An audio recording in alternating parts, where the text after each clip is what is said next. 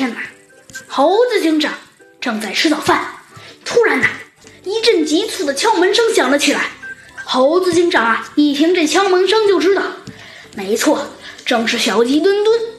因为啊，猴子警长都听小鸡墩墩的敲门声敲惯了。只见那小鸡墩墩说道：“猴子警长，猴子警长，又有新案件了，快来看看吧！”猴子警长啊，无奈的一摊手，站起身来，慢慢的把门打开。嘿，猴子警长，你总算开门了！我告诉你，告诉你，呃，你告诉我什么呀，小鸡墩墩？你能别只说告诉你吗？啊，对对，告诉你，讨人喜欢的贵贵妃鸡被咬死了，谁干的呀？哎，小鸡墩墩，你问我，我怎么知道呀？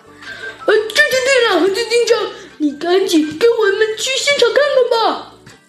啊，你们？难不成这次兔子警长和弗兰熊他们又来了？哦哦，说错了，是是是是是我。走吧，我们快去看吧，别说了。没一会儿啊，猴子警长和小鸡墩墩带着几名警员，乘坐着摩托车和警车呀，赶到了。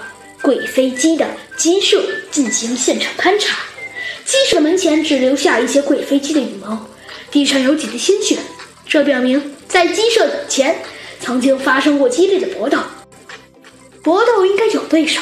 然而，鸡舍前除了留下贵飞机的足印和鲜血，再也没有找到其他任何生灵的脚印和痕迹。